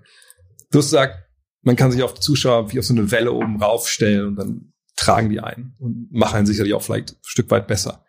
Jetzt Mhm. sind da halt keine Zuschauer. So, und natürlich Auftritte gehen jetzt auch, auch gar nicht. Immerhin hast du ja noch deine Late-Night-Show, wo es, glaube ich, auch jetzt komplett ohne Zuschauer ist. Wie ist das, wenn du so, so einen leeren Raum reinmachst? Weil ich meine, du machst ja auch da Humor. Ja. Und wenn keiner lacht, ich meine, wenn wir drei sitzen und ich mache einen Joke und keiner lacht, komme ich mir auch blöd vor. Aber das ist ja dein Job da zu sitzen. Ja, ist ganz schrecklich äh, auf der einen Seite, weil natürlich klar, also ich bin's, ich komme ja auch von der Bühne, das heißt, ich bin ja war erst auf der Bühne und dann im Fernsehen. Das heißt, ich, als ich ins Fernsehen gegangen bin mit einer Late Night Show, war irgendwie klar, das lebt auch von diesem von diesem Spiel mit dem Publikum, das im Raum ist, weil ich, weil das andere virtuelle Publikum vom Fernseher, das kann ich ja nicht beeinflussen so. Ja. Ähm, und dann war das plötzlich weg. Und dann hab, hab, gab es drei Konsequenzen daraus, die relativ schnell klar waren. Das erste ist, du brauchst viel mehr Material, weil du selber nicht mehr weißt, was lustig ist. Woher sollst du es wissen, wenn keiner reagiert? Du kannst es erst im Schnitt entscheiden, wenn du es dann anschaust Ja. und musst vielleicht tatsächlich lachen, weil der Spruch gut ist, kannst dich wieder nur auf dich selber verlassen, dann ist der der Richtige, die anderen haust weg. Das ist das eine. Das zweite ist, dass du völlig ein Timing im luftleeren Raum hast, weil diese Zeit, wo Leute lachen, die geben dir ja als Performer immer die Zeit, neu anzusetzen für das nächste Ding. Ja. So, wenn das wegfällt, weißt du nicht, wann du weiterreden sollst. Weißt du, wann, Ja. wann setzt sich der Gag? Bei, bei den Leuten, das weißt du nicht. Und das dritte, was ich aber gelernt habe, und dafür ist es total super, dass du ähm, tatsächlich diese, dieses, diese, dieses Kameraspiel Hm. ähm, optimierst. Ja? Dass du sagst, okay, mein einziger Partner, den ich jetzt habe als Publikum, ist eigentlich diese Kamera. Und wie geht das besser? Wie kann ich mit der jetzt so spielen, näher spielen, mehr mit Mimik arbeiten als mit Wörtern vielleicht, weil das zu Hause beim Anschauen vielleicht lustiger ist, als noch einen Satz zu sagen, also Pausen zu machen. Und das hat mich dann, das habe ich mir wahrscheinlich auch eingeredet, damit ich es überhaupt aushalte, den ganzen Wahnsinn. Aber da habe ich dann gemerkt, okay, da kriege ich jetzt Lust drauf, das irgendwie besser, da besser zu werden. Ich habe mir wieder eine neue, neue Challenge gesucht. Aber hey, es ist total absurd. Wir hocken. Das, das Krasse ist, ich weiß nicht, ob man sich das vorstellen kann, aber du sitzt in einem Studio, es ist echt groß. Ja. Und da sind keine Menschen, aber, es, aber du hörst dich plötzlich selber reden. Ah, ja. Weißt du so, du denkst so, hey, ich rede jetzt und da ist niemand. Das halt bin ich eigentlich bescheuert? Ja, ist halt. Bist du eigentlich bescheuert? Also bist du irre? Du denkst tatsächlich, du bist irre. Niemand macht es freiwillig, dass er sich in einen leeren Raum hockt und laut redet, Ja. wenn da niemand ist. So, die, so, so Sachen kommen dir halt plötzlich. So total strange Sachen. Und mir fehlen, mir fehlen tatsächlich die, die Leute als, ja, als Energie. In erster Linie als Energie. Ich glaube, es freut Genau. ähnlich mit Energie. ne? Genau, das, also das ist, kann natürlich nicht dafür sprechen, zu performen jetzt ähm, ähm, unter Leuten jetzt, also wenn Leute zuschauen oder nicht, weil das ist bei uns egal jetzt. Ähm, wir müssen das Spiel ja, spielen, stimmt. ob jetzt Leute zuschauen oder nicht. Aber die Energie ist auf jeden Fall ein Stichwort, das bei uns fehlt so. Also wir müssen selber die Energie irgendwie raus, aus uns selber rausholen. Und das ist halt mit Fans anders, vor allem wenn du zu Hause spielst, dass du dann auch auf dieser Welle reiten kannst, so, Ja, klar. die die Fans dann auf einmal so ra ra rausbringen aufs Feld. Dass du kannst, keine Ahnung, mit 20 hinten liegen und noch 10 Minuten sind zu spielen und dann hast du einen kleinen Run und auf einmal kommen die Fans mit und auf einmal pusht dich das noch mehr. Gleichzeitig pusht das das andere Team runter und das kann das ganze Spiel verändern. Und so hast du wirklich die Energie nur von diesen zwölf Spielern mit den Trainern so, also es kommt nichts anderes. Ähm, und das ist schon, das ist schon schwierig. Vor allem bei so einem Spielplan, den wir haben. Ähm, wir spielen gefühlt alle zwei Tage, drei Tage. Ähm, das ist schon nicht ohne.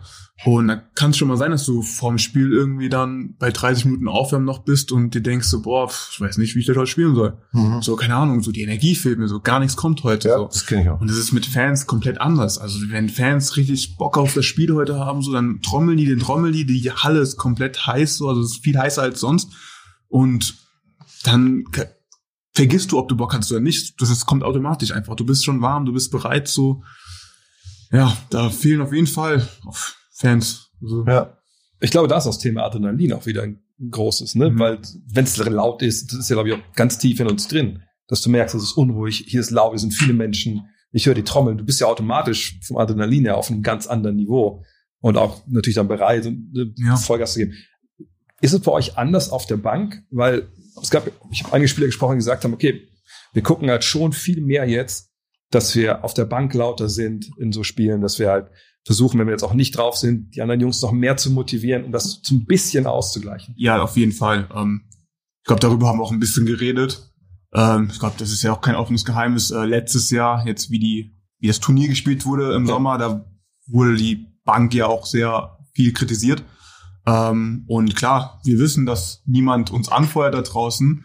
Ähm, also in der Halle. Hm. Äh, deshalb, wenn uns jemand anfeuern kann, dann sind wir selber nur. Und ähm, ich meine, alle sind, sind im selben Boot. Alle wissen genau auf der Bank auch, wie sich die Spieler auf dem Feld fühlen.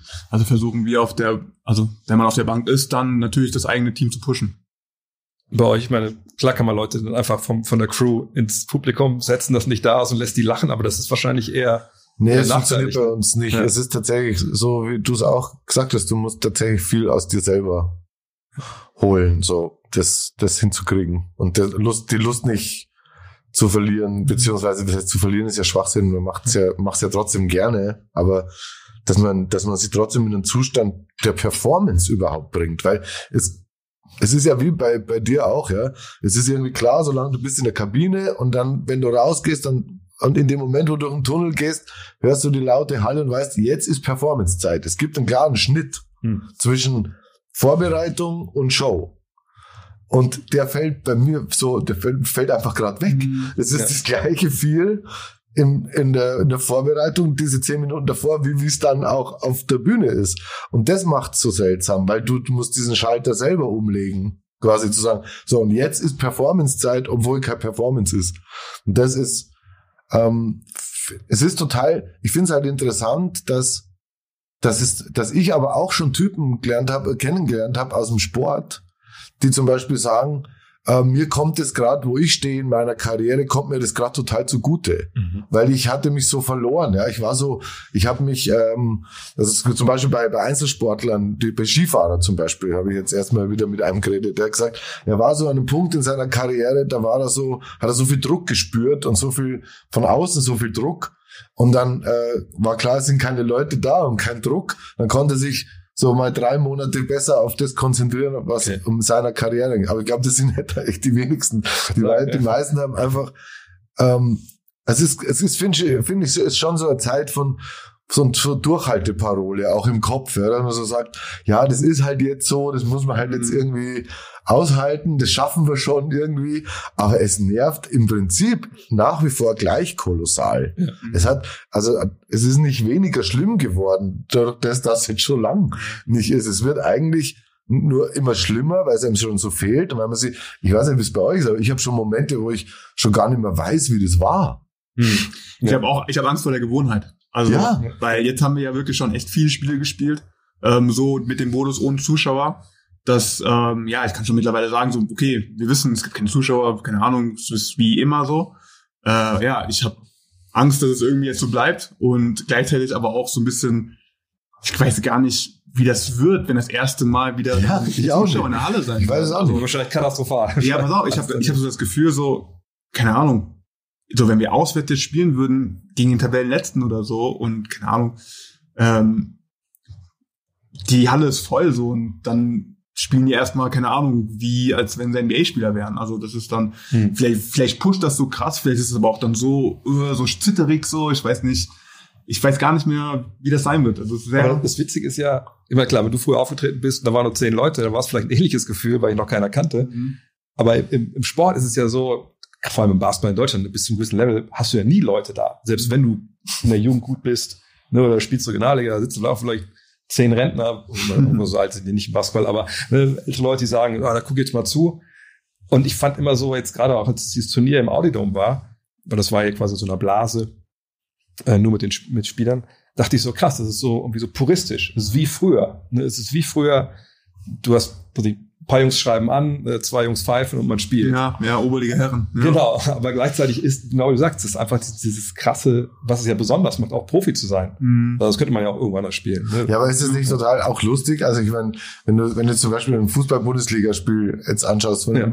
dann denke ich mir immer, dann jetzt hörst du ja plötzlich, was die sagen. Ja, das stimmt. Ja, dann denkst du dir, das ist wie auf dem C-Klassenplatz. Ja, Die sagen, hinten dicht machen, vorlaufen, äh, den Ball abgeben. So, das hat sich, und auf einmal verliert das auch so sein Nimbus. Dass du denkst, das ist auch nichts anderes. Das willst du auch reinrufen, Nur ja. die ganze Show, durch die Show wird's anders. Aber das ist auch für einen Spieler anders. Ich weiß nicht, Ja, klar. ich weiß nicht, wie es im, im, im Fußball ist, aber mir ist das jetzt schon aufgefallen, jetzt, wenn wir im Basketball spielen und, keine Ahnung, wir sind in der Defense, dann gibt's halt auch so diese Sprüche so, hey, da ein, ein Screen mit einem Block wird gestellt, so. Das höre ich jetzt alles. Es gibt wirklich manchmal Momente, da bist du in irgendeiner Halle und da kriegst du einen Block auf deiner rechten Seite und du läufst einfach rein, weil du nicht wusstest, dass da drin ist. Ja. Die Halle ist so laut, er könnte es fünfmal gesagt haben, aber ich höre es nicht so. Jetzt hört man jedes Wort. Also Ja. es ist schon fast so, dass ich, dass man besser verteidigen kann. So. Also es ist schon wieder fast Ja, ein ja. Vorteil. So. Und dann dieses Gequietsche auch die ganze Zeit. Das finde ich so krass von diesen Turnschuhen. nervt halt, ja. Die ganze. Aber wo eben schon das Thema Audidome und Turnier hatten, ähm, wie ist denn das bei euch jetzt gerade beim Fernsehen? Also ähm, ihr macht ja eure Show. Ich kann mir vorstellen, ihr lebt jetzt ja nicht hermetisch abgeriegelt. Äh, ne, das wär's ja gar nicht hier heute. Aber was habt ihr so für ein Hygienekonzept? Testet ihr jeden Tag, damit ihr da das, äh, das Risiko minimiert? Also es ist tatsächlich so, dass ich sowas, was ich gerade mache, zurzeit echt total selten mache. Ja. Also das ist einfach mal so in den Raum. Das ist wirklich so. Wir sind tatsächlich in so einer Art Blase. Ja. Ähm, wir haben sehr früh angefangen mit Testen. Also bei uns ist so, wir, wir zeichnen in Ismaning draußen auf in den Plaza Media Studios. Kenn ich, ja. Und ähm, das ganze Team sind 40 Leute ungefähr. Und äh, die gehen, wenn die zur Arbeit kommen, quasi am Mittwoch vor der Aufzeichnung, gehen die in ein anderes Gebäude, gehen durch den Test durch und kommen hinten negativ wieder raus und gehen dann erst rein. Okay. Ähm, ich, bei mir ist es anders. Ich werde jeden Dienstag getestet, weil für den Fall, dass ich positiv bin, muss man sich für Mittwoch, für den Aufzeichnungstag Genau. eine Home-Ding überlegen oder eine Standsetzung, äh, Standsendung spielen oder was anderes. Also man braucht diese Luft. Ja. Ich gehe jeden Dienstag äh, zum Test und wenn ich irgendwelche anderen Dinge mache, wie in andere Fernsehshows gehen, werde ich dort wieder getestet. Also ich bin in einem permanenten Testzyklus äh, Zyk- Zyklus Zyklus, ja. Und bin tatsächlich praktisch in einem, ich sage jetzt eine Quarantäne, weil es nicht, weil es nicht verpflichtend ist, Mhm. aber ich habe wirklich, das bin ich auch natürlich meiner Produktionsfirma und der, dem Sender schuldig. Ich muss einfach in irgendeiner Form gewährleisten, dass jede Woche diese Show kommt. Also ich kann nicht, Ja. äh, ich kann nicht ähm, mich über irgendwelche Regeln hinwegsetzen, sonst geht's mit der Versicherung irgendwann los, weißt du, und das geht einfach nicht. Klar, ja. Mache ich auch nicht, will ich auch nicht. Also ich weiß schon auch, dass ich privilegiert bin im Moment, dass ich eben den, den Job ausüben, den Teil meines Jobs wenigstens noch ausüben kann. Wenn ich schon Mhm. nicht auf die Bühne gehen kann oder in, im Zirkus Krone spielen kann, dann kann ich aber, ich habe wenigstens die Fernsehshow. Viele andere Künstler haben gerade gar nichts. Ja. Und das will ich halt nicht gefährden. Aber ich finde, die, ich fand am, am ich habe, man gewöhnt sich, ist auch sowas, man gewöhnt sich dann plötzlich auch an so eine Blase und an diese Testreihen und den ganzen Zeug. Da habe ich mich dran gewöhnt. Find's, wenn ich dann so innehalte und drüber nachdenke, finde ich es trotzdem total strange, Ja. dass ich jetzt irgendwie permanent in so einem medizinischen Prozess bin, Mhm. was ich sonst jetzt nie bin. Ähm, aber ich glaube, wir machen das tatsächlich ganz gut und ich, wir, unser, toi, toi, toi, wir haben es dieser bisher auch echt super überstanden. Also, Ja. weil das wäre, dieser Worst Case steht ja immer im Raum, ja. Was ist, wenn mein Sidekick die Caro oder ich krieg Corona oder der, der erste Kameramann, der Chefredakteur, der Produzent, was auch immer, mit wem hatte der Kontakt, gelingt, weiß man überhaupt genug vom Ja. Leben des anderen, wo der sich rumtreibt, keine Ahnung. Also bis jetzt haben wir das mit Disziplin und ja, und einfach mit dem, mit dem Willen, das gut zu lösen, äh, haben wir das ganz gut hingekriegt. Wie, ist- wie ist euer Konzept? Werdet ihr noch täglich getestet? Oder? Ähm, nicht täglich, ähm, aber ich glaube, vor dem Euroleague-Spiel musst du drei Tage, zweieinhalb Tage vorher getestet werden. Ähm, vom Bundesligaspiel auch, glaube ich, zwei, drei Tage. Ähm, also da krieg, kommst du schon auf, kommst du auf zwei Tests pro Woche. Hm. Ähm, ja, und bei uns halt genau dasselbe, ne? Toi, toi, toi, noch nichts passiert. Ähm, ich glaube, wir sind mit das einzige Team in der Euroleague, das ähm, immer noch negativ ist. Also es hat wirklich schon jedes Team mal getroffen. Ähm, was aber halt dann wahrscheinlich auch normal ist, also ohne jetzt irgendwen jetzt blöd hinzustellen, das ist wahrscheinlich einfach passiert im Flughafen. Du musst so viel unter, du bist so viel unterwegs, du bist am an öffentlichen Flughäfen, wo auch andere Leute sind, hast dich da wahrscheinlich infiziert so. Also bin auch bisschen ehrlich, bin schon fast verwundert, dass es noch nicht bei uns passiert ist. Also Ja, ja. Ja, ist klar. wirklich, ist ein, wirklich ein Wunder, so viel wie wir unterwegs sind. Ähm, ja, aber gleichzeitig auch mit einem guten Willen. Natürlich, jeder will die Saison spielen. Niemand will noch mal zwei Wochen in Quarantäne sein. Ähm, jeder achtet darauf, dass er halt wirklich nur zu Hause ist. Ähm, mein, zum Glück kann man eh in Deutschland sowieso nicht viel machen. Ähm, ja, und hoffentlich überstehen wir es halt auch noch so. Und hoffentlich bleibt es so. Das muss ich nachfragen, weil Hannes gerade meinte, er hätte sich schon gewöhnt an die Tests. Also habt, habt, ist es die, also habt ihr euch wirklich gewöhnt an diesen Topfer bis, bis zum Gehirn und Nein, Nein, natürlich nicht. das ist immer, das bleibt immer gleich scheiße. Aber das Lustige ist, ich habe jetzt festgestellt, durch das das schon so viele Wochen geht, ich muss auch immer exakt gleich viele Minuten nach dem Test niesen. Ja, ja, ja. Also es ist immer der gleiche, weil ich fahre immer mit dem Auto dahin und fahre mit dem Auto dann wieder weg und dann ist dann noch, nach 500 Meter ist eine Ampel, an der stehst du meistens. Und immer, wenn ich bei der Ampel wieder losfahre, muss ich immer niesen, genau. Immer da, keine Ahnung. Und das sowas, dass man plötzlich so Erfahrungswerte hat, die man noch nie gehabt hat in seinem Leben, das finde ich halt irgendwie total strange. Ich weiß jetzt, weil wir haben so Schnelltests Hause, meine Frau ist Ärztin, dass meine Frau sicherlich ein paar Hühnchen mit mir zu rupfen hatte, die sie so verbal nicht, wollte sie nicht anbringen, hat sie mit dem Puffer angebracht, weil immer so, Ja. nee, jetzt steht Stopp. Ja, ja, da geht noch was. Und dann, Ja, es ist schon echt fies, aber auf der anderen Seite, mei, ist halt so. muss man durch. Gibt's echt schlimmere Sachen. Aber du hast schon angesprochen, du bist natürlich in einer tollen Lage, als Künstler arbeiten zu können, auftreten zu können. Es gibt natürlich viele andere, äh, die das aber nicht gerade vergönnt ist. Und du bist ja jemand, du kommst ja aus der kleinen Kunst, ne? du lebst ja auch auf der Bühne, du kommst ja erst, du gesagt, du bist ja auch gut connected hier, hier in München. Wie ist das da jetzt gerade äh, in, in der Szene? Also da haben da viele Leute, geht's da wirklich um Existenzen? Ja, da geht's total um Existenzen. Da geht's schon länger um nichts anderes mehr. Ja. Äh, wenn du Bühnenarbeiter bist, dann ist einfach seit fast einem Jahr Schicht. Und zwar restlos Schicht. So. Und wenn du das nicht, äh, sage ich mal, vorher nicht in deinem hohen Erfolgslevel schon gemacht hast, dann Mhm. hast du deine Reserven relativ zügig aufgebraucht. So. Aber es geht ja nicht nur um die Performer selber, es geht ja um, immer um das ganze Team. Ja? Ich meine, die ganzen Techniker bei uns, die mit uns auf Tour gehen, die, ob das jetzt äh, vom, vom Lichtler über einen, über einen Tonmann, über den, der einen LKW fährt, ist ja völlig egal. Es, Mhm. hängt, es hängt einfach so viel dran, die wirklich nicht wissen, wie das jetzt weitergeht. So. Ja. Und das hat, und man hatte die einfach überhaupt nicht auf dem Schirm. Es war, diese ganze Event- und Konzertbranche hat einfach geboomt die letzten Jahre. Deshalb hat sich keine Politik überlegt, was das für Leute sind und wie die leben. Jetzt hat man irgendwie den Ausdruck Solo-Selbstständiger mal verinnerlicht, dass den überhaupt gibt. Das haben die überhaupt nicht gewusst. So, Ja. ja. Und dann äh, an allen Lebensrealitäten vorbeigefördert, so, ja. Oder vorbei. Das war das ist einfach eine, eine schlimme Erfahrung, glaube ich, für ganz viele, dass sie dieses blöde Wort systemrelevant, dass sie gemerkt haben, sie sind es nicht. Das tut, das ist einfach mal für, für die Psyche extrem scheiße. Ja, wenn du plötzlich merkst, ah, du bist zwar fürs, für die Freizeitgestaltung des ganzen Landes verantwortlich, was total wichtig ist, aber es sagt dir jemand, du bist gar nicht systemrelevant, obwohl Mhm. du es bist. Ja. Das ist irgendwie total schräg und, und falsch und auch schlecht. Ich glaube, die Angst, ich glaube, es gibt gerade tatsächlich unterschwellig eine ganz große Angst, die ich auch nachvollziehen kann, dass das nie wieder wird wie früher. Hm. Also dass einfach ein Großteil der Läden zumachen werden, dass, ein, dass sich in der Bevölkerung das Verhalten verändert. Warum soll ich auf ein Konzert gehen, wenn ich Netflix hab? Hm.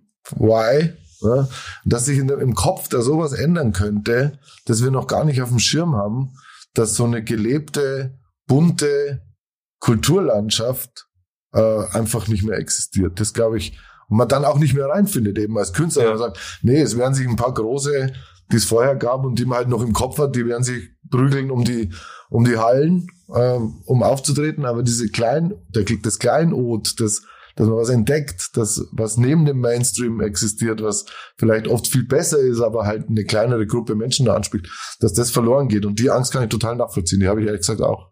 Im Sport gab es ja Förderung, auch für den Profisport, aber ich glaube, in der Kultur gab es das gar nicht so wirklich. Ja, ja, es gibt die Hochkulturförderung, das ist, Ja. sagen wir mal, da geht's jetzt um, ähm, am, am, Thea- am Staatstheater oder der Oper, die kriegen natürlich, durch das, dass sie eh staatlich finanziert Mhm. sind, kriegen die natürlich auch ihre Förderung, die haben Festangestellte, aber es geht um die freie Szene. Die freie Szene klar. ähm, ist ganz, ist natürlich auch schwer zu fördern, Beispiel, wenn du sagst, du machst Novemberhilfe und das heißt, du kriegst 80 Prozent von dem, was du letzten November verdient hast. Hm. Und dann sagst du, ich war aber auf Tour mit meiner Band von Mai bis Oktober. Und im November hatte ich blöderweise frei. Dann kriegst du nix, so, Hm. so sagen. Also man hat diese Berufe, die wir alle ausüben, auch nicht verstanden. Ja. Und vielleicht, ich denke, auf der einen Seite denken wir vielleicht eine gute Gelegenheit, das mal zu checken. Habe aber das Gefühl, äh, die sind so im Stress, die checken es wieder nicht. Ja. Und das ist halt schade. Und ich, ich, ich finde halt, und ich habe auch, finde auch dieses, dieses Streaming-Ding, was dann viele angefangen haben, auch echt schwierig. So, dass man die Leute jetzt so angefangen dran zu gewöhnen, dass es das, was wir machen, für lau gibt. Ja. Das ist auch nicht gut. Ja, stimmt, natürlich. Weißt du, weil sie werden sagen, okay, ich, wieso soll ich hinfahren? Mach einen Mhm. Stream. Ja. Auf der anderen Seite ist natürlich das in der Halle sein oder im Theater sein oder im, im Konzertsaal sein natürlich schon nochmal ein anderes Erlebnis. Ich meine, natürlich, ich kann auch Basketball mir im Stream angucken, am Magenta Sport, kein Thema. Mhm. Aber zehn Meter wegzusitzen vor einem, der trommelt oder halt vom Orchester, das Ja. ist natürlich schon nochmal was. Also ich glaube, das wird schon nicht ganz, ganz weggehen. Also ich kann mir vorstellen, dass auch eine große, ich will es nicht Sehnsucht nennen, aber ich glaube, Leute, denen fehlt halt schon. oder? Ja, aber ich glaube, dann spricht man auch ein bisschen von Angst so von Leuten. Also, dass Ja. die Angst haben, in einer großen Menge zu sein. Also, Ja. jetzt reden Ja. wir darüber, so Social Distance und so und äh, wie schnell manche Krankheiten ansteckend sind.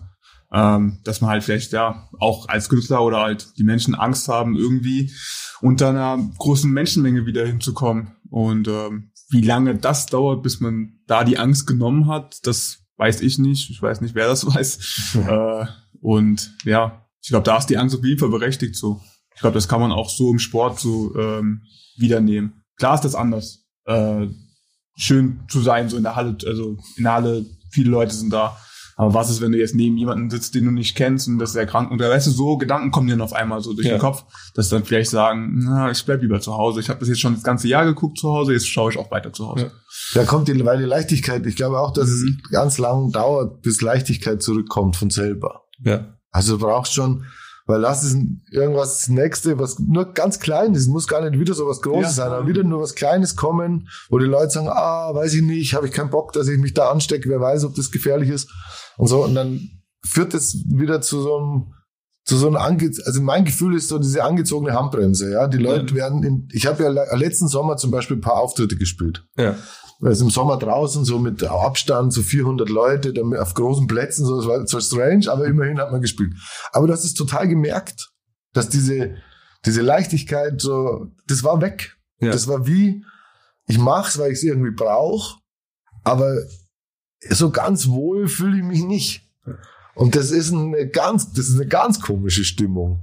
Ja, ich finde auch so, als das losging, dachte man irgendwie so, ah, an dem Tag, wenn das dann vorbei ist, dann, ne?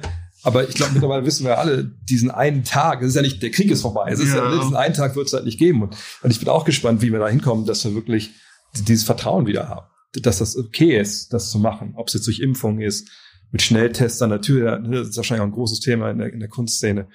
Ja, das wird's bei, ich Ja. glaube, das wird's bei uns ziemlich werden. So Ja. die Mischung aus beiden. genau. Ich glaube, es wird überhaupt werden. Die Mischung aus, ähm, aus Impfung für kleinere Veranstaltungen, dass man irgendwie sagt, okay, das Risiko geht man ein. Wenn jetzt, sagen wir, wenn man weiß, 70 Prozent der Bevölkerung sind geimpft und ich gehe wohin, wo 300 Leute sind, Ja. dann ist die Wahrscheinlichkeit, dass ich neben dem hock, der nicht geimpft ist und krank ist und trotzdem aus dem. Haus geht, äh, die ist relativ gering. Aber bei Großveranstaltungen, glaube ich, wird es tatsächlich über Tests gehen. Ja, ja.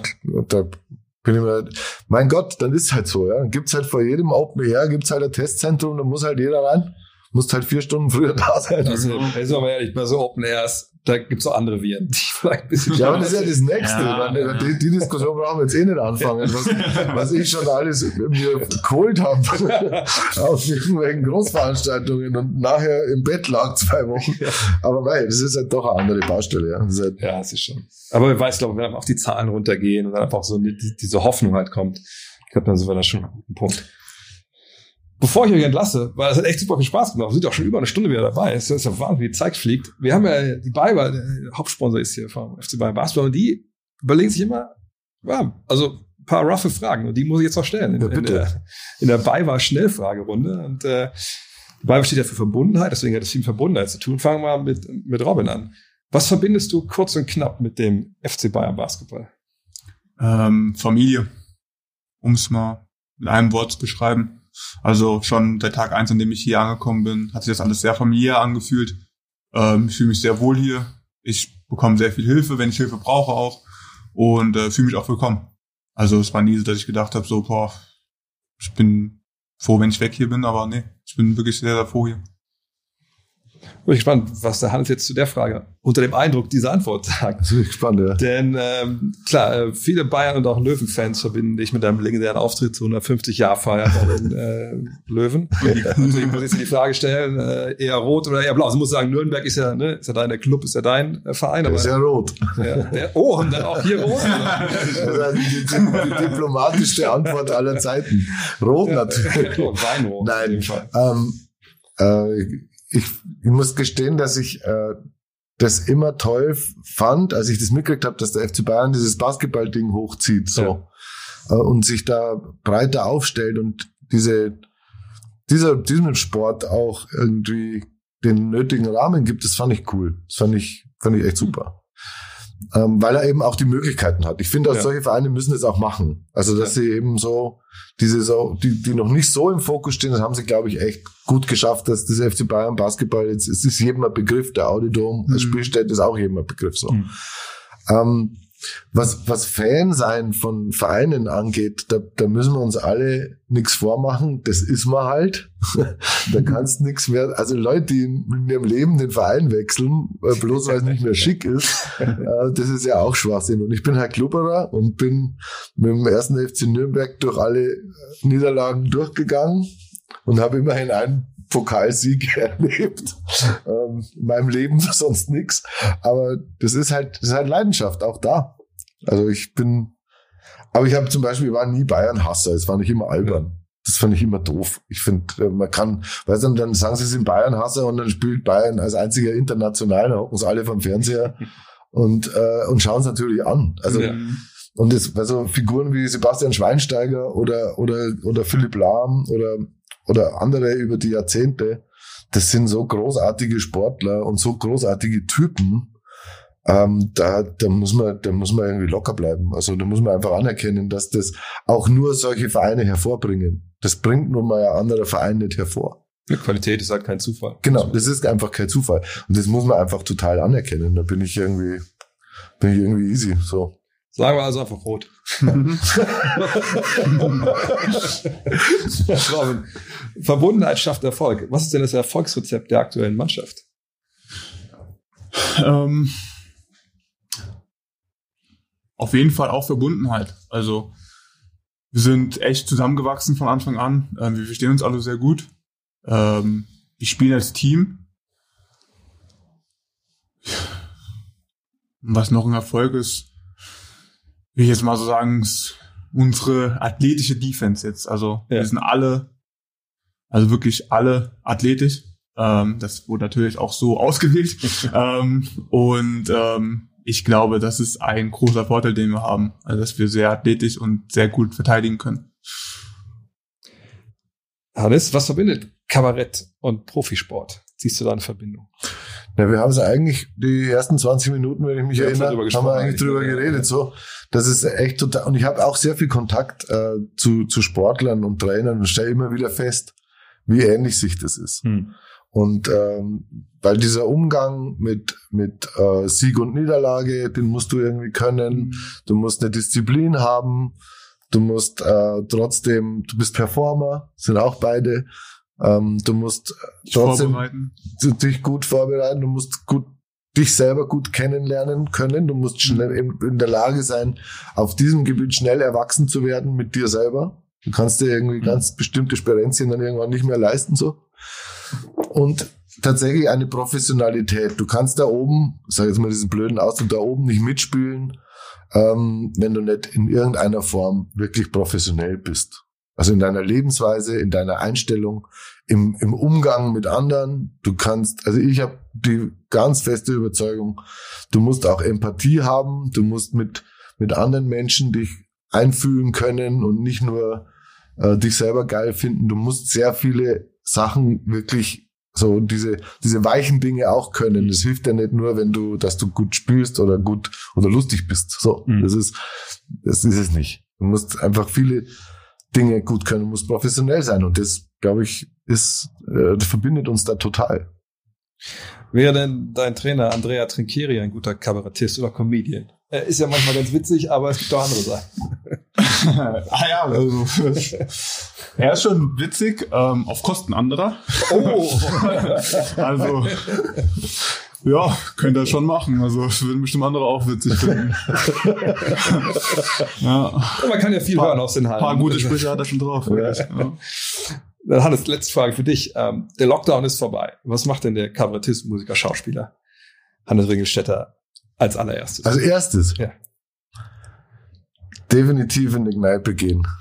Das ist echt was, was, also mir fehlt, also mit Kumpels in die Kneipe gehen und äh, irgendwie hängen bleiben einen Abend lang und nicht drüber nachdenken, wann man nach Hause geht, irgendwie so und sich alles in Ruhe fertig erzählen, ohne dass ein Zoom abläuft. Ja, so, ja. so diese ganze Scheiße irgendwie mal weg ist und man einfach wieder zusammen ist. Und was mir am allermeisten fehlt, und da bin ich aber, das, das, ich muss mal wieder Menschen anfassen. So, ich finde das Mhm. so absurd, Ja. dass man immer, ähm, was jetzt, weißt du, Robin, wir haben uns jetzt heute kennengelernt und haben uns irgendwie, ja, mögen uns irgendwie jetzt Ja, nach ja, mögen und dann sehen wir uns vielleicht nie wieder und man, Mhm. jeder denkt so, hey, den Typen hätte ich jetzt irgendwie gern so, hey, war nett mit dir, so, das macht ja was mit uns, dass wir das wollen, so. Mhm. Und diese ständige Ablehnung, die das eigentlich ist, die aber niemand will, aber es fühlt sich trotzdem so an, das finde ich, das, das möchte ich, dass wieder aufhört. Das regt mich Mhm. echt auf. Ja, ja. das doch, glaube ich, ein sehr, sehr schönes Schlusswort. Ja. Mensch, danke, das hat echt super viel Spaß gemacht. Ja. Und äh, euch, dann hoffen ja. wir, dass dieser Tag ganz, ganz bald kommt. Ja, hoffen wir mal, ja. Prost.